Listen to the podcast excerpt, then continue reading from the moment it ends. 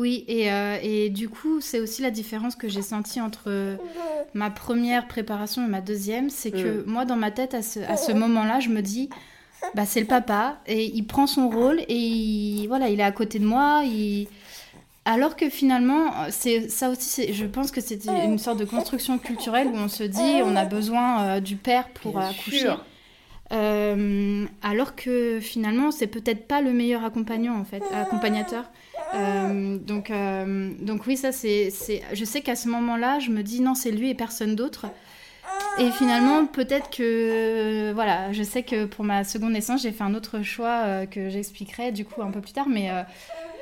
mais ça fait aussi partie, je pense, des, voilà, des choses qui ont fait que ce jour-là, j'étais programmée pour une césarienne parce qu'aussi pour lui, c'était plus facile en fait. Bonjour à tous Bienvenue sur le podcast Maman césarisée. Un podcast qui vient dédramatiser l'accouchement par césarienne, informer les femmes, les mères, les pères et échanger à ce sujet. Je m'appelle Noémie et je suis la créatrice du compte Instagram Maman Césarisée. C'est après ma quatrième césarienne en 2020 que j'ai eu une révélation. Accompagner les femmes et les couples à bien vivre la césarienne. Et moi, Johanna, j'ai rejoint l'aventure avec mon expérience de sage-femme et de maman césarisée deux fois, dont la dernière en 2020. Ensemble, nous avons décidé de créer ce podcast pour partager avec d'autres parents ou futurs parents des expériences et des témoignages autour de la césarienne. Plusieurs professionnels nous donneront également des conseils pour mieux vivre cette naissance et s'en remettre. Alors suivez-nous C'est parti Hello, hello Je suis super enthousiaste de vous retrouver aujourd'hui pour un épisode dans lequel Laetitia, qui est sophrologue et qui va animer avec moi la prochaine masterclass sur se préparer à accoucher par voie vaginale après une césarienne, Laetitia va nous raconter comment est-ce qu'elle a vécu son premier accouchement par césarienne et ce qui l'a poussée à se préparer autrement à son deuxième accouchement qui s'est conclu par une voix basse. Je suis ravie vraiment de la retrouver dans cet épisode. Euh, dans cet épisode, elle va, elle va vraiment vous partager euh, ses ressentis. Elle va vraiment identifier ce qui, lors de son premier accouchement, aurait peut-être été un frein à un accouchement par voie basse. Et elle vous apporte des clés. Son récit nous permet à toutes de réaliser à quel point le mental a une importance dans le processus de la naissance et surtout que nous avons chacune la possibilité de transformer nos pensées, donc nos actions, pour réapprendre à faire confiance à notre corps et se préparer au mieux à toutes les éventualités. Elle vous apporte son expérience et j'espère qu'elle vous donnera envie d'aller encore plus loin et de participer à la masterclass qui aura lieu le mardi 1er mars à 20h. N'oubliez pas, si vous ne pouvez pas assister à la masterclass, il est tout à fait possible de vous y inscrire et vous recevrez dans les jours qui suivent le replay de ce moment-là ainsi que l'accès au programme Prête pour ma césarienne. Et en plus, Laetitia vous proposera une séance de sophrologie pour vous préparer à votre futur accouchement. Alors c'est parti, bonne écoute. Bonjour Laetitia. Bonjour Johanna. Je suis vraiment, vraiment, vraiment, vraiment hyper ravie de te retrouver aujourd'hui sur euh, le podcast cette fois-ci, euh, puisque tu as accouché par césarienne euh, au moins une fois. Oui. Et, euh, et c'est avec beaucoup, beaucoup de plaisir que, hum, qu'aujourd'hui, tu vas, hum, enfin, on va être à l'écoute de ton histoire, qu'on va pouvoir savoir comment ça s'est passé pour toi, en tout cas pour euh, ta première césarienne, ton premier accouchement plutôt. Euh, donc vraiment, c'est un honneur pour moi de te recevoir. Petite parenthèse, tu es sophrologue, mais ça, tu nous expliqueras un petit peu par la suite le rapport avec ce que tu vas nous raconter. Donc, Laetitia, est-ce que tu peux nous dire un petit peu combien d'enfants est-ce que tu as? Voilà, et puis on a hâte de savoir quand même comment s'est passée ta première expérience de, de maternité, mais d'accouchement surtout. alors j'ai deux enfants, donc la première Enari qui est née en 2019 et le deuxième que vous entendrez un petit peu puisqu'il est sur mes genoux qui s'appelle Enaël et qui est né en octobre 2021, donc il a aujourd'hui 4 mois au moment où on enregistre ce podcast. Euh, euh, du coup, euh, les deux, oui, mes deux naissances se sont passées complètement différemment. Mhm. la première a eu lieu par césarienne d'urgence après un déclenchement. Et, et la deuxième par voix basse après une, une, une préparation de, de, championne, je dirais, de mon côté. D'accord, ok. Est-ce que l'accouchement par par voix basse, c'était quelque chose qui te tenait vraiment à cœur? Alors en fait, euh, je, vais, je vais revenir rapidement sur la première naissance parce que ça explique aussi euh, pourquoi je me, suis, euh, je me suis préparée pour un accouchement par voix basse dans la deuxième. Ce qui a valu le déclenchement. D'accord. Alors nous, on n'a pas envie que tu reviennes rapidement. On n'a pas envie que tu reviennes rapidement sur ton premier accouchement. On a envie de savoir vraiment comment ça s'est passé, comment tu l'as préparé, parce que c'est ça aussi, c'est que si tu as fait différemment pour la deuxième, c'est peut-être que pour la première de base, euh, la préparation peut-être n'avait pas été la même. Et donc du coup, euh, ça, ça, nous intéresse. Donc euh, vas-y, prends ton temps. Ok, je, je, vais extrapoler alors. oui, donc en fait, la première, ma première naissance, donc tout s'est bien passé pendant la grossesse, tout allait très bien.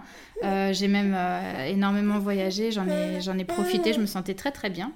Et puis, euh, le dernier mois, euh, la gynéco euh, trouve que ma fille n'a pas assez grandi, ou en tout cas n'est pas dans les, dans les, moyennes. elle était prévue à 2,2 kg, je crois, à ce moment-là.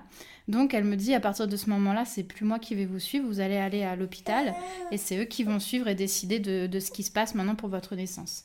Euh, donc euh, c'était notre euh, premier enfant, donc bah ok, on s'exécute, on, va à l'hôpital, plusieurs rendez-vous de suivi. Donc à partir de ce moment-là, je suis, je suis suivie toutes les semaines. à chaque fois, le rythme cardiaque, tout va bien. elle grossit pas énormément, mais elle grossit quand même. Et puis voilà, ils, disent, ils me disent simplement que son poids est en dessous de la moyenne, donc il y a pour eux bah, des facteurs euh, qui sont dangereux pour, euh, qu'on ne peut pas attendre après, après le terme. mais au-delà de ça, tout allait bien. Il n'y a pas de signe non plus voilà, critique par rapport à, à son développement dans, dans mon ventre. donc à partir de ce moment-là, je suis suivie toutes les semaines pour vérifier justement que tout ça continue dans la bonne voie. Mais par contre, on me dit déclenchement à terme, on ne vous laissera pas dépasser. Euh, et donc, euh, bah, le jour du terme, euh, aucun signe de, contraction ni rien. elle était très bien dans mon ventre, donc, donc j'y vais. Et puis, on me dit, bon, bah, on va vous déclencher. Et, en fait, moi, je ne connaissais pas du tout le déclenchement quand je me suis préparée à la naissance, justement. Peut-être que la sage-femme qui avait fait la préparation à la naissance en avait parlé rapidement, mais comme un, peu dans le chapitre grossesse à risque et qu'est-ce qui pourrait se passer en cas de. Euh, et j'avais écouté que d'une oreille. Euh, mm. et, euh, et, du coup, alors il faut savoir aussi que je suis basée à Berlin. Et, et en fait, à Berlin, on a le droit d'avoir une sage-femme avant. Et puis après la naissance, qui nous accompagne, voilà, qui, qui, vient quand on a besoin, et puis qui, qui, vient après la naissance pour les soins et pour nous, pour nous aider un peu avec le bébé, etc. Euh, donc moi, je n'avais pas de sage-femme avant euh, parce que... Euh, si, je dis n'importe quoi, si, si, j'avais une sage-femme avant, mais, mais en fait, j'y suis, allée, suis allée très rarement parce qu'il fallait que je me déplace donc j'y, allais juste peut-être une fois tous les, toutes les trois semaines. D'accord. mais voilà, pour lui poser mes questions, etc. et puis, et puis elle est venue après me voir. Euh, mais, euh, mais du coup, pareil, euh, quand, quand on m'a dit déclenchement, je lui ai dit bon, bah voilà, ce sera, ce sera peut-être un déclenchement, mais pas plus de, de commentaires de sa part. Et donc, je me suis renseignée sur Internet. Et puis, plus je lisais, plus je me disais bon, bah ça va se terminer en césarienne. Euh, parce que euh, je lisais énormément de bah, voilà les entre les chiffres qui sont donnés par rapport au déclenchement euh, le fait que les douleurs soient beaucoup plus intenses a priori et je me disais j'arrêtais pas de me dire en fait ça va se terminer en césarienne. Je me disais aussi j'ai pas envie de vivre ça. J'ai pas envie d'avoir des douleurs immenses pour que au final ça se termine par des césariennes. 30 heures de douleur pour que pour que finalement voilà. Et donc j'arrêtais pas de me dire ça va être césarienne ça va être césarienne. Et je pense que ça a énormément joué aussi parce que euh, par rapport à la préparation, euh, euh, et puis maintenant que voilà, je suis sophrologue spécialisée en périnatalité et je sais à quel point le mental a, a joué dans, dans, la naissance. Mm. En gros, je suis allée à mon déclenchement en me disant je vais vivre une césarienne. Eh et puis, euh, bah, très bien, si ça doit se faire, ça se fera. Euh, de toute manière, l'essentiel, c'est qu'on aille toutes les deux bien. Et voilà. Et en termes de préparation, du coup, euh, pour, pour cette naissance-là, donc j'étais en pleine reconversion en sophrologie. Donc, je faisais de la sophro, mais, mais pas spécifiquement pour la naissance. Et puis, voilà, j'étais encore. j'étais vers la fin de, de ma certification, en fait. Euh, et, donc, en termes de préparation, je suis, je suis allée à euh, la réunion de préparation euh, qui est proposée à tous les parents ici. donc, c'est sur un week-end. c'était long, il y avait plein, plein d'informations. C'était très intéressant. on a tous, on s'est tous sentis prêts à la fin du week-end. on a appris énormément sur la physiologie de l'accouchement, de la naissance. Voilà les, douleurs, la différence entre douleur et souffrance, enfin toutes ces choses-là qui étaient, je trouve, très importantes et, très intéressantes. Euh, et puis, euh, comme je l'ai dit, voilà un petit, peut-être quelques mots sur. il peut aussi se passer ci et ça, mais, mais bon, comme comme c'était pas non plus le vif du sujet. simplement des warnings et puis voilà dire que ça fait partie aussi de, des naissances possibles. D'accord. Et donc voilà, donc je me présente euh, au déclenchement avec mon, compagnon. À savoir aussi, je pense que c'est important de mentionner par rapport à la préparation, euh, mon, mari n'est pas du tout à l'aise avec, euh, avec cette histoire d'accouchement. c'est quelque chose qui, lui fait peur lui-même. il, m'a dit que de toute manière, il s'exécuterait par rapport aux choses voilà, dont, j'aurais besoin, que ce soit massage, à boire, à manger, peu importe, mais que bah, déjà, lui, il avait aucune idée de ce dont j'avais besoin. Et puis aussi, euh, ça lui faisait peur, en fait, de me voir euh, peut-être souffrir, de, de, m'entendre crier. Euh, il faut savoir qu'il est coréen et il a toute cette culture asiatique en lui qui... faut pas parler plus haut que que voilà que je sais plus c'est quoi le, le proverbe mais en gros euh, rien que le fait de crier pour lui c'est quelque chose qui qui le gêne parce que les autres vont m'entendre et qu'est-ce qu'ils vont penser etc donc voilà il y a bien sûr parce qu'en Guyane on a quand même un beau melting pot de culture. Et, euh, et c'est vrai qu'à l'accouchement c'est assez particulier. Moi ça m'avait euh, impressionné les femmes ne crient pas, elles n'ouvrent pas la bouche pendant l'accouchement. Et du coup, j'ai aucun mal à, comprendre ce que tu me dis euh, par rapport à, ton mari et à ses origines. C'est vraiment ça. on, souffre en silence. On mm. doit souffrir en silence. Ouais. Donc, difficile pour lui. Hein. Faut, ouais, faut pas. C'est déranger les autres en fait, de, alors que tu es euh, dans une salle de naissance et que toutes les femmes autour de toi crient. mais non, de, de m'entendre moi crier, c'est encore autre chose. voilà, il y a toutes ces questions dans sa tête qui tournent et qui. Voilà. Lui, il n'est pas à l'aise avec. Euh, avec cet événement. Euh, il veut pas couper le cordon parce que il dit qu'il va mal le faire, etc. Donc, euh, donc voilà, c'était, il, il, est là en soutien et, et il me dit si tu as besoin de moi, je viens et je suis là pour toi. Mais voilà, hein, il y a toutes ces choses-là qui... Euh, et c'est bien, il faut l'entendre, tu vois, c'est mm. hyper euh, important d'entendre ça. C'est pas facile pour nous en tant que maman, parfois, mais il faut l'entendre. Parce que dans tous les cas, euh, c'est quelque chose que je dis souvent, les, la personne qui accompagne le jour de l'accouchement, je pense qu'elle a alors pas 50%, mais quand même, elle a une grosse part dans, dans, dans ce qui va arriver ce jour-là, parce que mm. forcément, si cette personne n'est pas à l'aise, il y a une communication d'émotions, il y a une communication de, de bah, de, de, de cette, ce malaise, de ces ondes, voilà. Et, et c'est pas le but. Donc, quand on arrive à entendre ça, on est OK et il y a de la distance, mais on s'organise autrement. C'est pas grave en soi. Donc, mm, donc voilà, mais il faut l'entendre. Oui, et, euh, et du coup, c'est aussi la différence que j'ai sentie entre ma première préparation et ma deuxième. C'est que mm. moi, dans ma tête, à ce, à ce moment-là, je me dis, bah, c'est le papa, et il prend son rôle, et il, voilà, il est à côté de moi. Il... Alors que finalement, c'est ça aussi, je pense que c'est une sorte de construction culturelle où on se dit, on a besoin euh, du père pour accoucher. Euh, alors que finalement, c'est peut-être pas le meilleur accompagnant, en fait, accompagnateur. Euh, donc, euh, donc oui, ça c'est, Je sais qu'à ce moment-là, je me dis non, c'est lui et personne d'autre. Et finalement, peut-être que, voilà, je sais que pour ma seconde naissance, j'ai fait un autre choix euh, que j'expliquerai du coup un peu plus tard, mais, mais ça fait aussi partie, je pense, des, voilà, des choses qui ont fait que ce jour-là, j'étais programmée pour une césarienne parce qu'aussi pour lui, c'était plus facile en fait.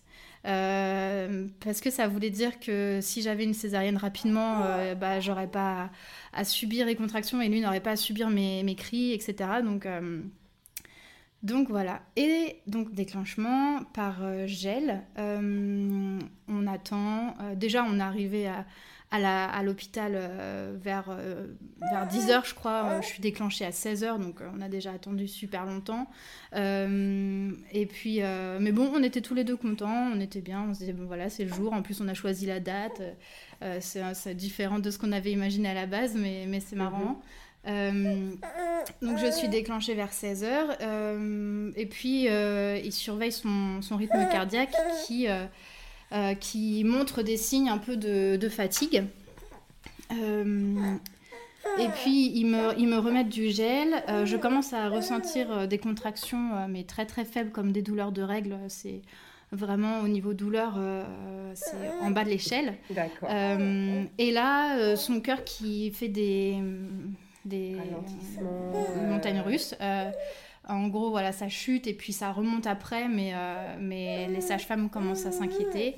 Euh, elles vont chercher euh, le médecin de, qui est là à ce moment-là et, et regardent et me disent bon on va vous garder en observation pendant la prochaine demi-heure et en fonction de comment ça évolue, euh, bah, faudra peut-être se préparer à une césarienne. Donc déjà, il nous, il nous en parle. Euh, moi, je me, je me, dis, bon, bah, ça y est, bingo, euh, c'est exactement ce que j'avais imaginé. Euh, pas, de, pas de contraction césarienne, on y va. et, je dis à, et je dis à mon compagnon qui s'appelle Anne, je lui dis, tu vois, je t'avais dit qu'on allait avoir une césarienne. Donc prépare-toi parce que c'est toi qui vas faire du pot à pot avec elle. Euh, et, là, est-ce que, est que là, tu arrives à te rappeler de ton état d'esprit en fait? Parce que la façon dont tu le racontes, enfin, moi en tout cas, j'arrive un petit peu à voir de l'extérieur, mais de l'intérieur, tu vois, de l'intérieur, est-ce que quand tu lui dis ça, tu es déçu? Ou est-ce que juste tu te dis, euh, vraiment, moi quand tu racontes, je vois bon ben voilà, ça y est, euh, c'est parti, je le savais, ce sera ça. Et, mais quelle émotion Est-ce que tu, tu as colère? En fait, euh, je suis, euh, je pense qu'à ce moment-là, je suis, je me dis bon bah mince, je vais pas vivre un accouchement par voix basse, mais ça, je m'y attendais un peu. D'accord. Et ma deuxième pensée, c'est le soulagement de justement pas, pas avoir les contractions d'un accouchement déclenché. Euh, le soulagement parce que ça faisait déjà un moment qu'on était là et je me suis dit bon bah au moins on va on va la rencontrer rapidement et voilà ça va être euh, on entendait euh, d'autres femmes crier à côté je voyais mon mari se décomposer se dire oh mon dieu elles, elles, souffrent elles en peuvent plus elles sont au bout de leur vie et je me disais bah lui aussi ça va être ça va être plus facile donc c'était vraiment un soulagement en fait à ce moment là et puis, euh, l'équipe était très, très, très euh, bienveillante. Ils étaient très sympas. Ils nous expliquaient tout. Donc, euh, je me suis dit, on est entre de bonnes mains et ça va aller. Et du coup, ça a été une césarienne d'urgence parce que donc euh, après, euh, après qu'il m'ait gardé en observation, ils ont dit non, mais là, c'est pas possible, il faut la sortir. Euh, ça a été une césarienne d'urgence, mais pas non plus branle-bas de combat, vite, vite, vite, vite. ils ont pris le temps de nous expliquer, de nous faire signer les papiers, de nous mettre en tenue, etc. La péridurale, ça a été un moment un peu compliqué parce que je suis cambrée et ils ont eu énormément de mal à me poser. Alors je ne sais plus si c'était péridurale ou rachianesthésie, mais en tout cas j'étais, c'était le bas du corps qui était immobilisé. Ouais. Ça par contre, ça, ça m'a fait peur parce que je me suis dit non, je veux pas une anesthésie générale, je veux quand même euh, la voir, je veux, je veux pas être à l'écart pendant un moment. Euh, donc, euh, donc ça, je voulais pas. Et, je pense qu'il s'est pris à cinq fois pour, pour me piquer et me la poser. et même la dernière fois, je me souviens, il m'a dit alors là. Je suis désolée, mais si ça marche pas, ça va être anesthésie générale. Et je me suis pliée, mais le ah plus que je pouvais. Une sage-femme qui m'appuyait sur le dos. Enfin bon, c'était. et je me suis dit non, non, non, non, il faut, il faut, il faut qu'il la pose. Et il a réussi. Euh, donc c'est le seul moment de stress, je dirais, euh, de, de cette naissance. Euh, parce que le reste, je l'ai bien vécu. mon mari aussi. je pense que lui aussi était soulagé que voilà qu'on soit tous les deux conscients, que qu'il puisse être à côté pendant, dans le bloc. Ça aussi, c'était important pour moi. Je voulais pas qu'il soit mis à l'écart et, et, il était à côté de moi dans le bloc. On pouvait discuter pendant que voilà pendant qu'il faisait l'opération, etc. Donc, euh, donc finalement, la naissance par césarienne euh, s'est bien passée. Elle était anticipée de mon côté dans le sens où finalement je m'étais préparée à ça plus qu'à autre chose. Euh, et, et, je pense que ça a joué aussi dans, dans le déroulement, même si voilà, le cœur de ma fille a fait des siennes. mais je pense que le fait que depuis des semaines, je me disais ça va être césarienne, et puis pourvu que j'ai pas des contractions super douloureuses pendant 30 heures, voilà, euh, et ce qui a été compliqué, par contre, c'était l'après. Euh, aujourd'hui, de temps en temps, en, consultation, j'ai des femmes qui me disent euh, je préférais une césarienne parce que c'est plus simple, notamment des, des, mamans qui sont passées en parcours PMA et qui ont déjà mis leur, leur corps à l'épreuve pour avoir un bébé. elles, voilà, elles me disent césarienne, on m'ouvre et puis c'est fait, et puis j'ai plus à souffrir. Et, et en fait, euh, moi, l'après, j'ai énormément souffert, euh, que ce soit au niveau des douleurs et aussi au niveau du. de, de pour m'occuper de ma fille, c'était très compliqué. Et euh, voilà, ça m'a amené dans des. Dans des, des Comment, des, des, abysses en termes psychologiques assez, assez complexes aussi, que c'était ma première naissance et puis je pouvais pas m'occuper de mon bébé comme je voulais. et voilà, il y a eu plein de trucs qui se sont passés après derrière qui sont aussi liés à, à ça. Et puis des phrases de l'entourage du genre euh, on t'a volé ta naissance, euh, mais pourquoi t'as fait un déclenchement, euh, peut-être qu'ils auraient pu attendre, voilà, toutes ces choses qui remettent en question en fait la décision qu'on a prise, la décision des, des médecins. Et, et, tu te poses des questions aussi en disant bah ouais qu'est-ce que qu'est-ce qui serait passé si on avait attendu? Qu'est-ce que donc donc il y a plein de choses qui se sont passées dans l'après qui ont fait que hum, ça ça s'est pas bien passé psychologiquement, mais l'opération en soi et la naissance en soi, on était heureux avec, euh, avec mon mari, on avait notre fille euh, contre nous et, euh, et puis voilà, tout le monde était content. Et pour la deuxième naissance, mon mari me dit en fait, une césarienne, ce serait pas mal aussi. Non C'est là que je lui dis alors non, en fait, j'ai pas envie de revivre ce postpartum, donc, donc je vais faire en sorte de me préparer pour un accouchement par voie basse. Euh, euh, et, et, donc, euh, j'ai pris, voilà, je me, je me, suis préparée dans ce sens-là aussi parce que je savais que les particularités qui ont mené à un déclenchement pour ma fille, bah, n'était pas susceptible de, se, de, de, réapparaître pour mon deuxième enfant. Exactement, exactement. Donc euh, ouais, ça c'est important, je pense. Euh, voilà, c'est des fois, euh, des fois il n'y a pas d'autre choix et, et puis et puis c'est comme ça et c'est tant mieux pour la maman et le bébé. c'est la meilleure façon de donner naissance, quoi. Mais oui, parce que pour pour faire une parenthèse sur ce que tu as vécu, sur le déclenchement que tu as vécu, etc. le déclenchement que tu as vécu était pour moi, il était normal. Moi, en tant que professionnel, je, jamais je remettrai en doute la décision qui a été prise pour toi dans ton cas précis. Euh, il y avait un, petit, alors un petit retard de croissance, j'imagine, parce que tu es arrivé au terme quand même. Donc, euh, c'est que. Oui. Voilà, ils ont quand même, franchement, ils ont laissé le temps que. Donc, c'était pas non plus. Euh, voilà. On arrive au terme avec déjà un élément de poids, de truc. Non, pour moi, il n'y a, pas de, y a rien à remettre en doute. Le déclenchement était nécessaire. Pour moi, il n'y a pas de souci. Euh, et d'ailleurs, et d'ailleurs le, le, fait que, que, son cœur est ralenti à partir du déclenchement, c'est quelque chose qu'il faut intégrer en fait comme étant peut-être qu'à la maison, son cœur aurait fait pareil, mais à la maison, sans surveillance du cœur, ça aurait pu être une catastrophe. En fait, ce qu'il faut se dire, c'est que le déclenchement, surtout dans ton cas, c'était des petites, c'était les premières des, euh, contractions. Euh, les contractions commençaient avec un bébé qui se fatiguait déjà. En fait, je crois qu'il y a une diabolisation systématique de ce qui se passe à l'hôpital sur les enfants, etc. Le déclenchement était nécessaire. Le bébé n'a pas supporté les contractions. Et donc, la césarienne était nécessaire. Enfin, vraiment, il y a, voilà, dans ça, là, il n'y a rien à revoir. Donc, euh, c'est vrai que quand les gens veulent remettre en question les, les décisions, je comprends. Mais là, sur celui-ci, euh, sur ce, sur ce cas-là, pardon, il n'y a pas du tout, euh, il a pas du tout de, de discussion possible. Mm. Et donc, effectivement, c'est une situation qui n'était pas obligée de se répéter pour ta deuxième grossesse, puisque d'ailleurs, tu n'as pas vécu la même chose. tu n'as pas vécu la même chose.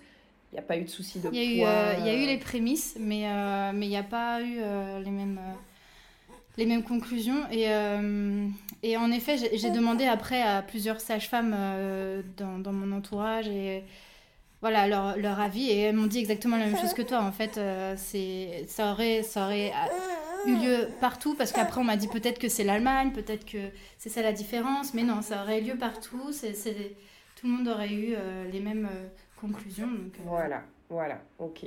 Et donc finalement, ton mari te dit une deuxième césarienne, ce serait peut-être pas mal. Euh, donc euh, oui, là, quand, quand on discute, je me dis non, non, c'est pas possible. je veux pas me préparer à ça. pareil, la gynéco, ma gynéco qui me suit, me dit dès le début, bon bah faut vous préparer à une deuxième césarienne parce que c'est une majorité des cas pour, pour les naissances après césarienne. Et là, je me dis bon je pense qu'elle n'a pas lu euh, les derniers chiffres, mais ah euh, elle me disait euh, au moins 50% des, des, femmes qui ont donné naissance par césarienne redonnent naissance par césarienne. donc, ouais. Et donc, je me dis, bah voilà, il n'y a, y a, aucune raison pour le moment pour que ce soit une, une seconde césarienne. Donc, non, j'aimerais éviter ça parce que j'ai. Ce qui me faisait le plus peur, c'était vraiment les douleurs que j'ai ressenties après ma première césarienne. Euh, des douleurs qui, euh, qui, ont vraiment participé à mon mal-être parce que euh, pendant plusieurs jours à l'hôpital, je ne comprenais pas ces douleurs. Je pensais qu'il y avait quelque chose de, qui n'allait pas parce que j'avais des douleurs plus d'un côté que de l'autre, etc.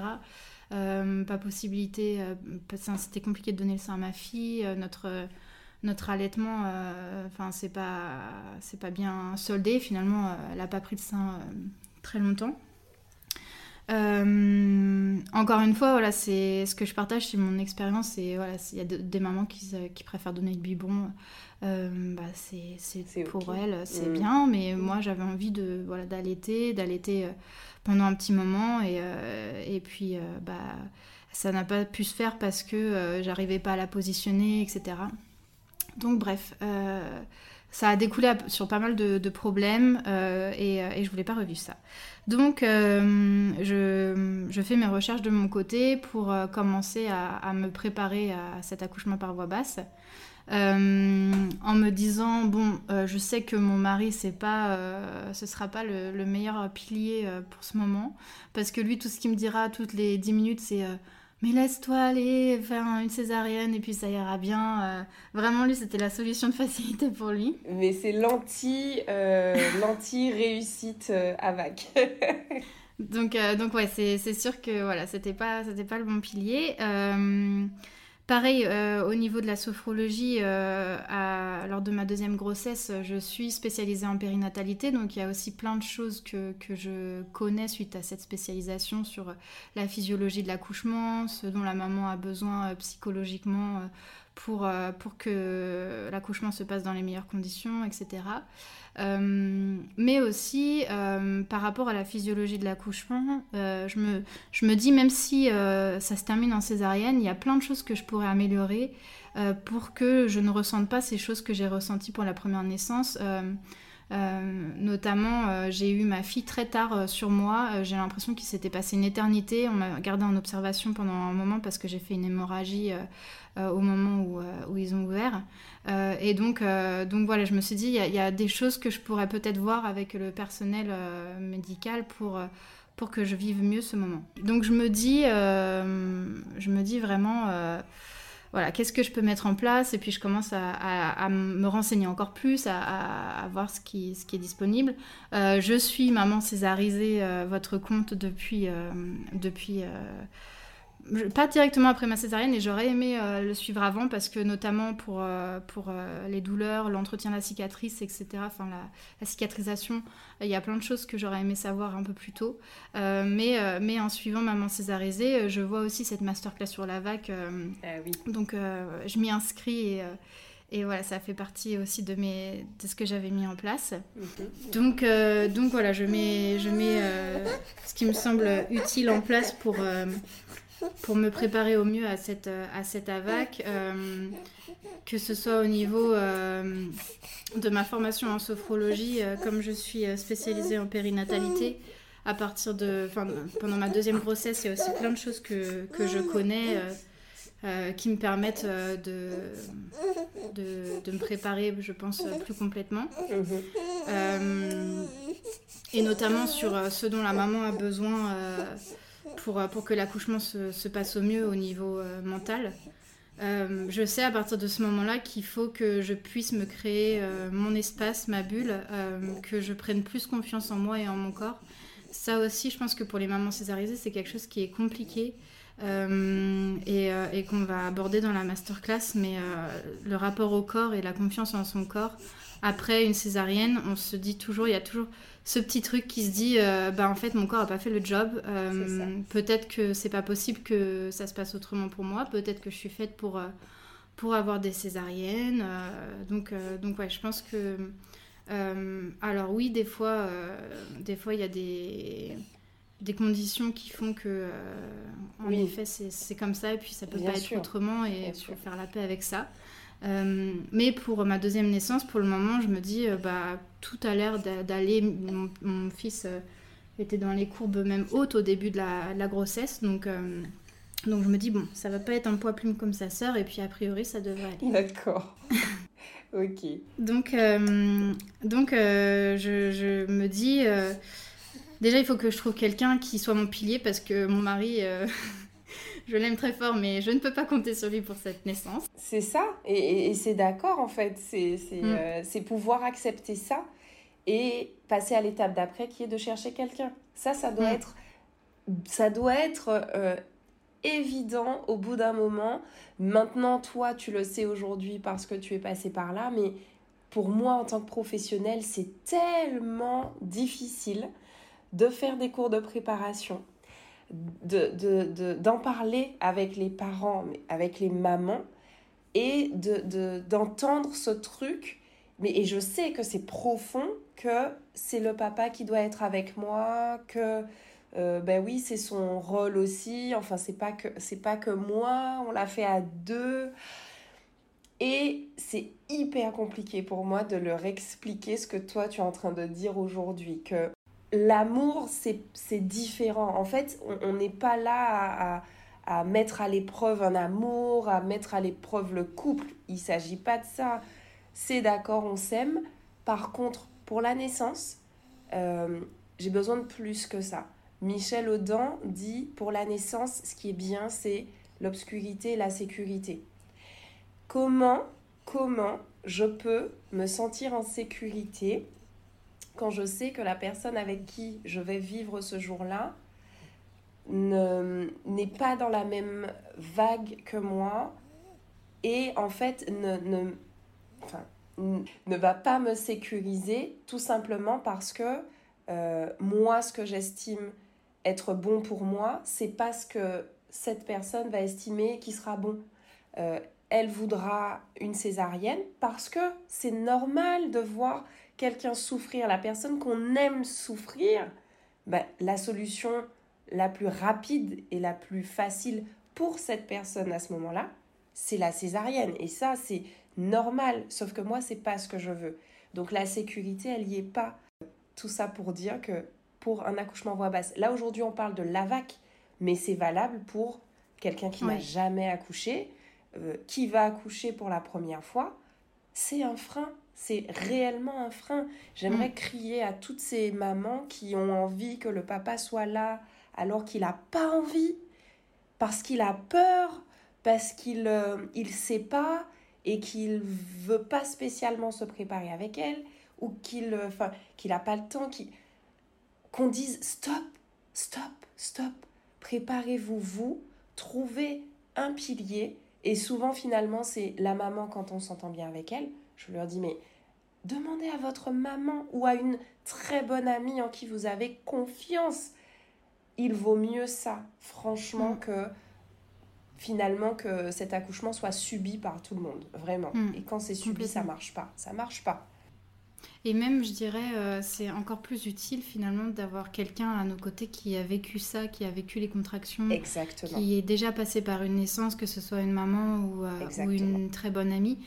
Parce que justement, en fait, euh, je pense que ces personnes-là seront beaucoup moins euh, euh, impressionnées par euh, ce qui se passe. euh, en se disant bah voilà enfin elles, elles savent ce qui se Elles passe dans le corps et, et du coup, c'est complètement différent, je pense, l'accompagnement qu'il y a à ce moment-là. Même si, euh, même si je, je dis ça, certaines sages-femmes ne sont pas forcément mamans, mais là, c'est encore différent parce que les sages-femmes, c'est l'aspect médical, etc. Mais euh, voilà, c'est en, en aucun cas pour dénigrer euh, des sages-femmes qui n'auraient pas d'enfants. Mais au niveau de l'accompagnement, je pense que ça fait vraiment une différence. Ça fait une différence, oui. Ça Mm. fait une différence. Et même, tu vois, même au-delà de l'accouchement, même si la sage-femme n'a pas eu d'enfant ou n'a pas accouché par voie basse, tu vois, par exemple, dans mon cas, j'ai pas accouché par voie basse. Oui, aussi. Mais il y a cette expérience de- d'accouchement vu, Mm. d'accouchement euh, assisté. Euh, pour être sage-femme, il faut avoir fait un quota, il faut avoir fait un quota minimum d'accouchement. On n'a pas le diplôme si on n'a pas fait, alors à l'époque c'était au moins 80 accouchements. Euh, donc il y a, il y a quand même cette notion de d'expérience qui est pas Ouais. énorme. 80 c'est c'est pipi de chat, hein. on, on va pas se mentir, mais euh, elle en quand a même, vu. euh, ouais. Ça veut dire que tu as vu différents types d'accouchements. euh, Exactement. ouais. Donc, donc voilà, moi je suis très d'accord avec toi.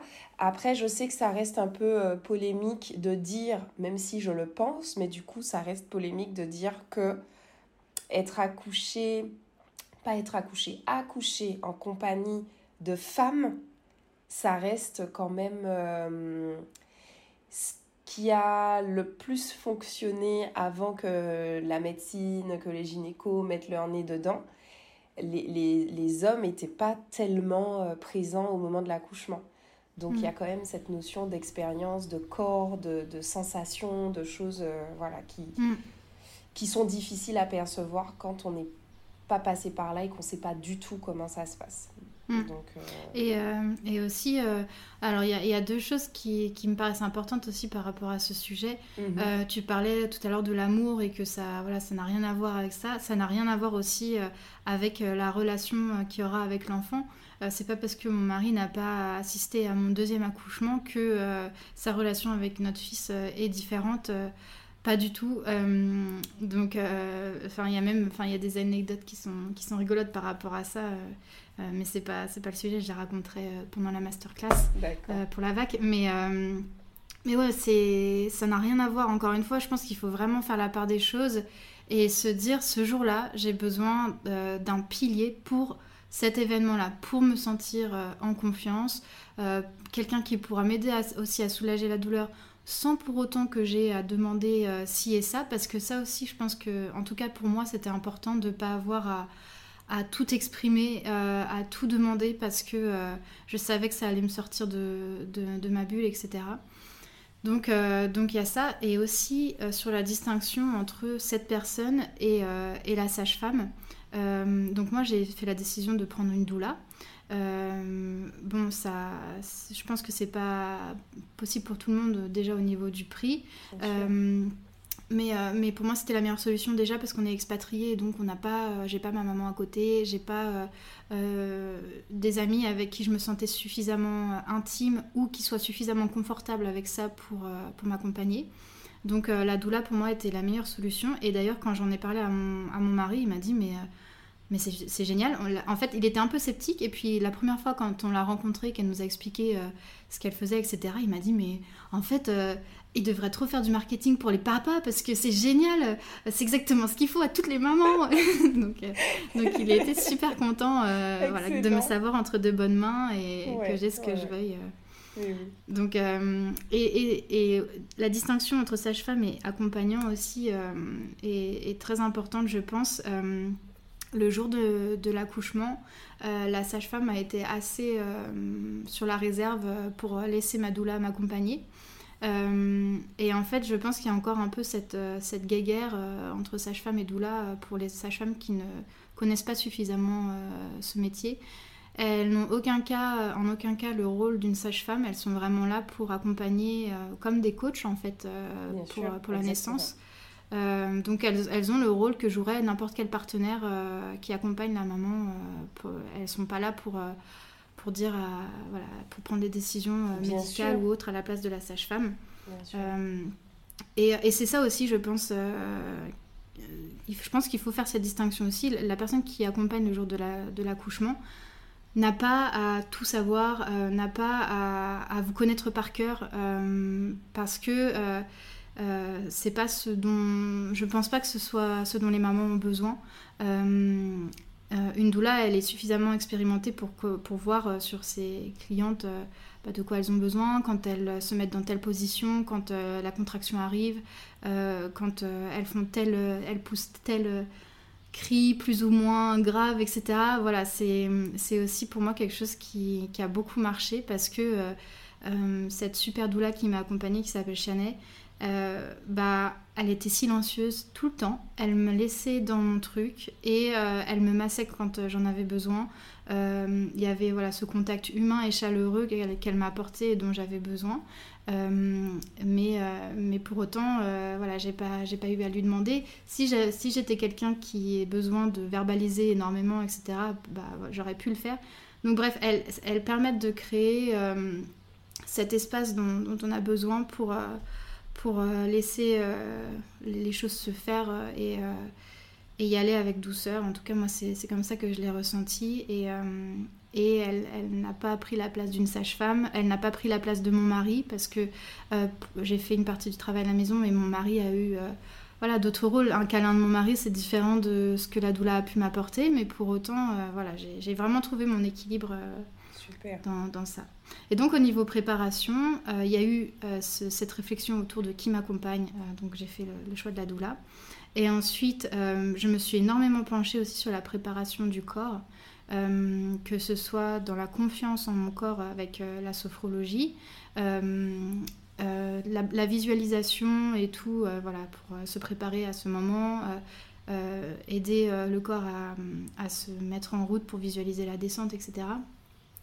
Euh, et puis euh, aussi, euh, comme pourrait se préparer un grand sportif, parce que je pense que cette comparaison est, vraiment utile.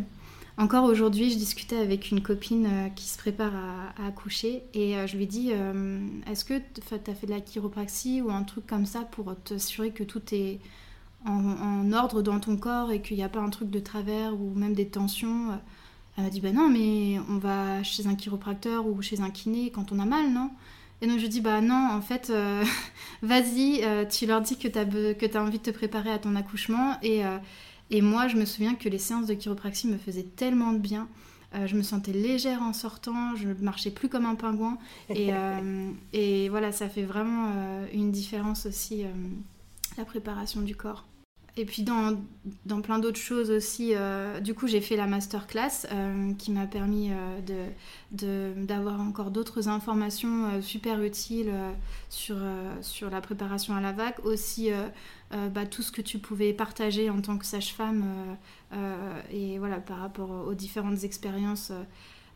des mamans parce que des, des césariennes ça, ça peut se dérouler pour plein de raisons différentes et, euh, et, je pense que c'est intéressant aussi de, connaître euh, ces histoires et de savoir euh, pour s'y préparer aussi, parce que dans ma préparation, ça n'a pas été simplement la préparation par voie basse. Je me suis dit, si à nouveau déclenchement, si à nouveau césarienne, comment j'aimerais que ça se passe pour que ce soit plus doux pour moi après.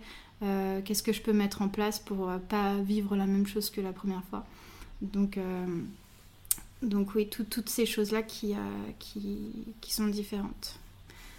Et qui ont fait leur preuve, puisque j'ai pu donner naissance par voix basse. Super. Alors, ne nous dis pas plus, parce que vraiment, non mais cet accouchement, euh, là, là j'en ai juste des frissons, parce que je sais comment ça s'est terminé. Euh, euh, voilà. Est-ce que juste tu peux nous donner...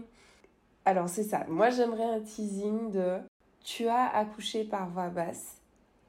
Quelle sensation, qu'est-ce que tu as ressenti au moment, alors pas au moment, parce que quand même à ce moment-là, à mon avis, tout le monde vit à peu près la même chose, mais dans les minutes qui ont suivi, est-ce que tu arrives à te rappeler ce que tu t'es dit en fait? Cette sensation, cette... Euh, qu'est-ce qui s'est passé dans ta tête, dans ton corps, quand tu as eu ton bébé dans les bras? Tout de suite après l'accouchement bah, tu vois, rien que le fait de. Enfin, d'entendre tes mots et tout, ça.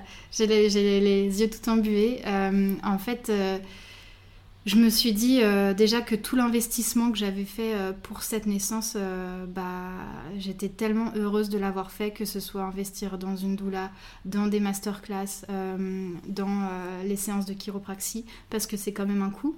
Bien sûr. mais. Mais bon, ça, bon, je me suis pas dit ça sur le coup, mais sur le coup, je me suis dit, euh, j'ai ressenti, je pense, un boost de confiance euh, et qui perdure aujourd'hui. Je me lance dans des projets euh, que j'aurais peut-être pas fait avant. Un boost de confiance en me disant, bah je l'ai fait. on l'a fait parce que mon bébé aussi. Il y a différentes choses qui se sont passées, plein de rebondissements où je me suis plusieurs fois, je me suis dit, est-ce que vraiment on va aller jusqu'au bout de cette AVAC donc sur le coup c'était et d'ailleurs je l'ai dit à ma sage-femme à, à, la sage-femme et la doula j'ai dit we did it. Euh, j'étais j'étais tellement heureuse. Euh, et puis, donc, ce boost de confiance en moi en me disant, euh, bah, en fait, c'est tout ce qui s'est passé jusqu'à aujourd'hui, c'est grâce à, cette confiance que j'ai eue en moi et mon corps. et, puis, et puis, vraiment, je, tout, tout, ce que j'avais espéré de mieux pour mon accouchement, bah, au final, ça s'est produit, même s'il y a eu énormément de rebondissements et que il a fallu que j'accepte aussi tous ces rebondissements, euh, que, que, je me mette vraiment dans le moment présent et que, voilà, que, que je me dise, ok, aujourd'hui il se passe ça, on accepte, on, avance avec, euh, avec ces données et puis on verra demain ce qui se passe. Euh, ça aussi, je pense que ça m'a aidé. mais sur le coup, un boost de confiance, une joie immense de me dire on l'a fait. Je, sais déjà que le postpartum va se, va se passer, mais complètement différemment euh, par rapport à ma première naissance. Euh, et, puis, euh, et puis aussi, très drôle, c'était un petit garçon, alors qu'on m'avait dit depuis le début que c'était une petite fille. Donc, donc j'avais mon petit gars contre moi et, et, et, mon mari, je savais qu'il voulait un petit garçon. Et justement, je me suis dit, quand je vais l'appeler et que je vais lui dire que c'est un petit gars, il va être, il va être tellement heureux. Donc, euh, donc il y avait ça aussi. Euh, c'est Non mais c'est un bébé qui nous a fait plein de, plein de farces comme ça, donc euh, ouais, je, je, dirais, je raconterai tout ça dans la masterclass plus en détail, mais, mais c'était vraiment ouais, rigolo et, et justement, quand j'ai appelé euh, mon conjoint, en fait, euh, jusqu'à ce qu'il vienne nous voir, il m'a dit Attends, il faut que je vérifie un truc. Il pensait que c'était une blague parce que je suis une grosse blagueuse. je, mais quand même, je n'aurais pas osé. Euh, donc, donc, ouais, c'est. Donc, il y, a toutes ces, ces choses-là. Un petit gars, vraiment. C'est comme si tout se, tu vois, tout se déroulait parfaitement avec un feu d'artifice euh, magnifique. À la fin, mais c'est incroyable. Là, je, je, voilà, j'en peux plus. De, de j'ai plus de, de peau, j'ai plus de poils, j'ai plus rien là. Euh, c'est magnifique, vraiment. Et, euh, et pour, enfin, avant de finir en tout cas, cette petite question que j'aimerais te poser, est-ce que tu crois que le fait d'avoir accouché par voix basse, non, ou plutôt est-ce que tu penses que si tu avais accouché par césarienne, tu aurais été très très très déçu Est-ce que tu aurais, tu penses, mais c'est compliqué hein, après coup, enfin euh, quand on n'est pas du tout dans la situation, est-ce que tu penses que tu aurais mal vécu le fait d'accoucher par césarienne? Je pense que j'aurais toujours eu cette question de qu'est-ce que ça fait comme sensation. Et donc, ces questions, vraiment de, de, de, se dire.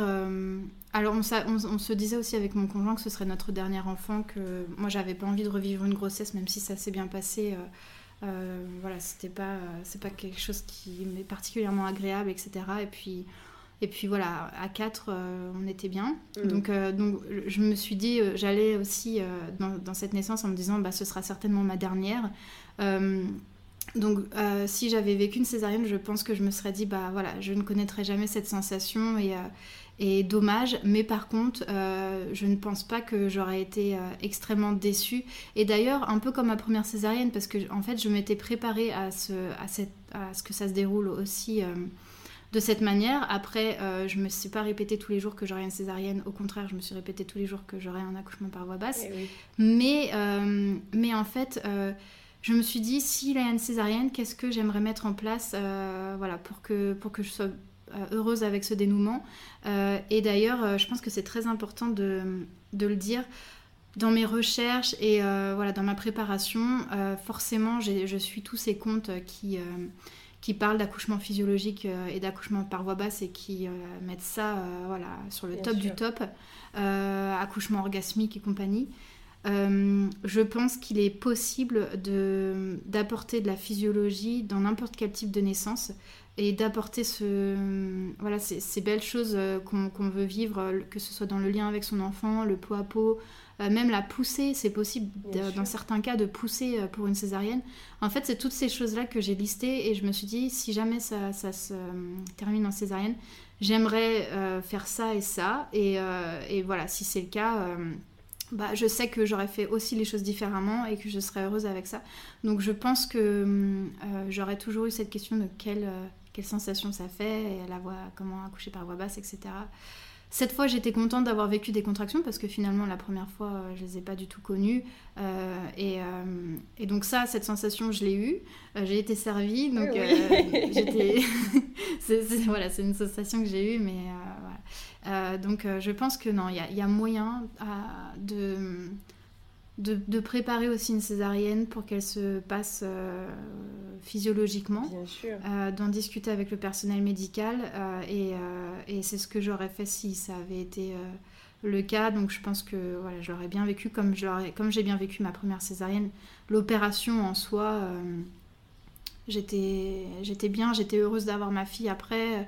Et voilà, c'est l'après, les, les, mots qui blessent, etc. Et, et pareil, euh, là, dans, dans, la préparation, j'ai énormément préparé le postpartum. Et, euh, et, du coup, je me suis dit, bon, si j'ai une césarienne, qu'est-ce qui se passe? Qu'est-ce que je mets en place pour, euh, pour vivre mieux les choses et, Exactement. Exactement. Et je, je suis franchement heureuse de, de te l'entendre dire parce que pour moi, ça fait, ça fait toute la différence.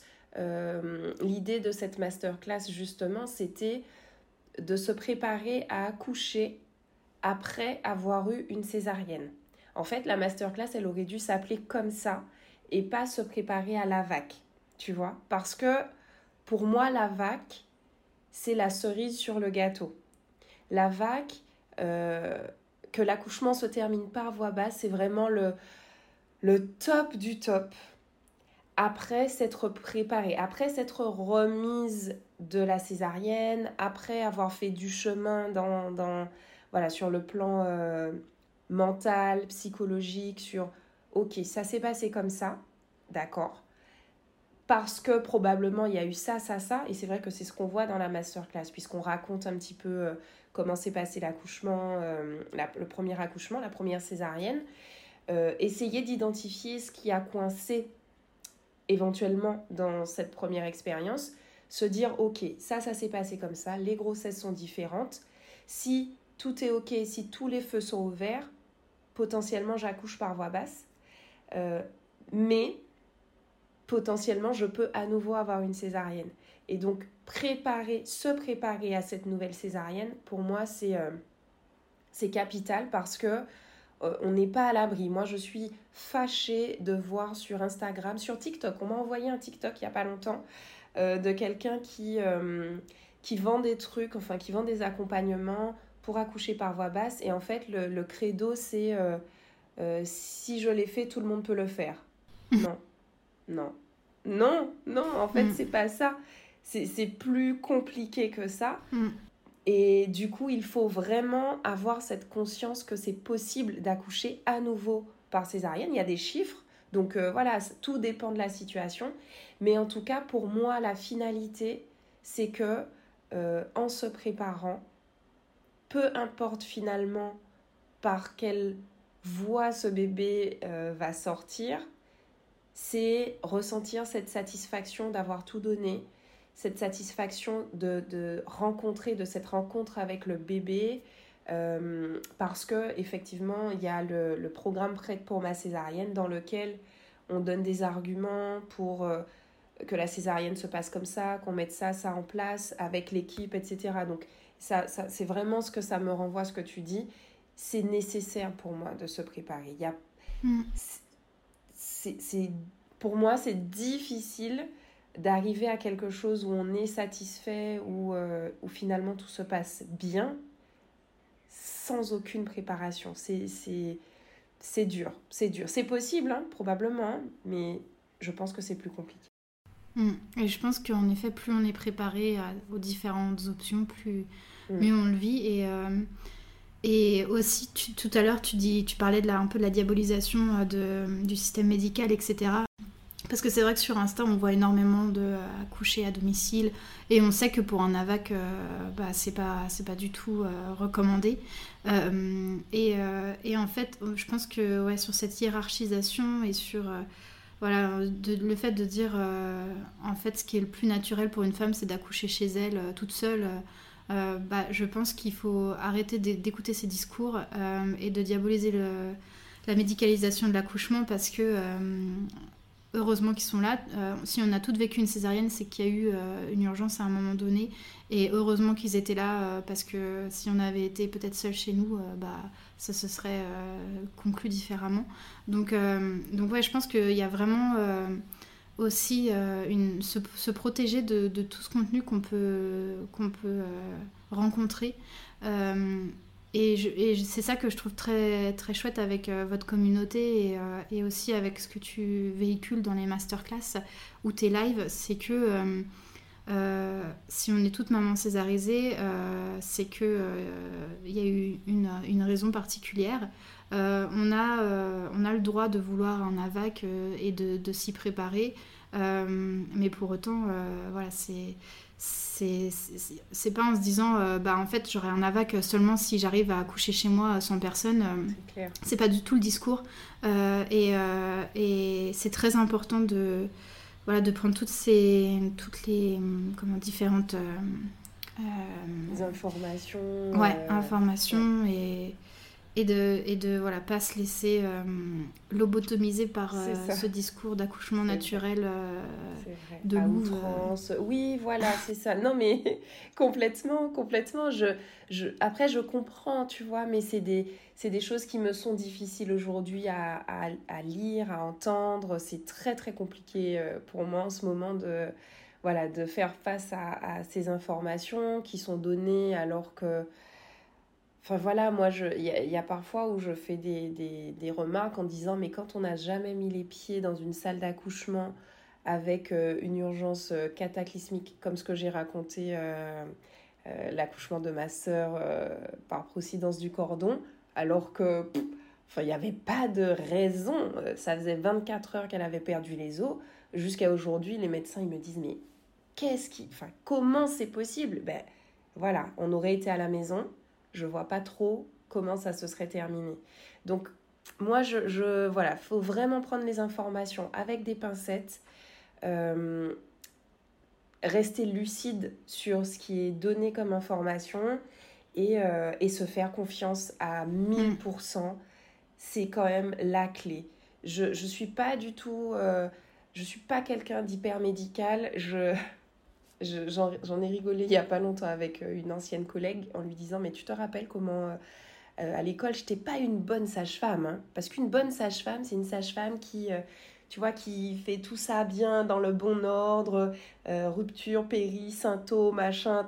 J'ai jamais trop su gérer tout ça.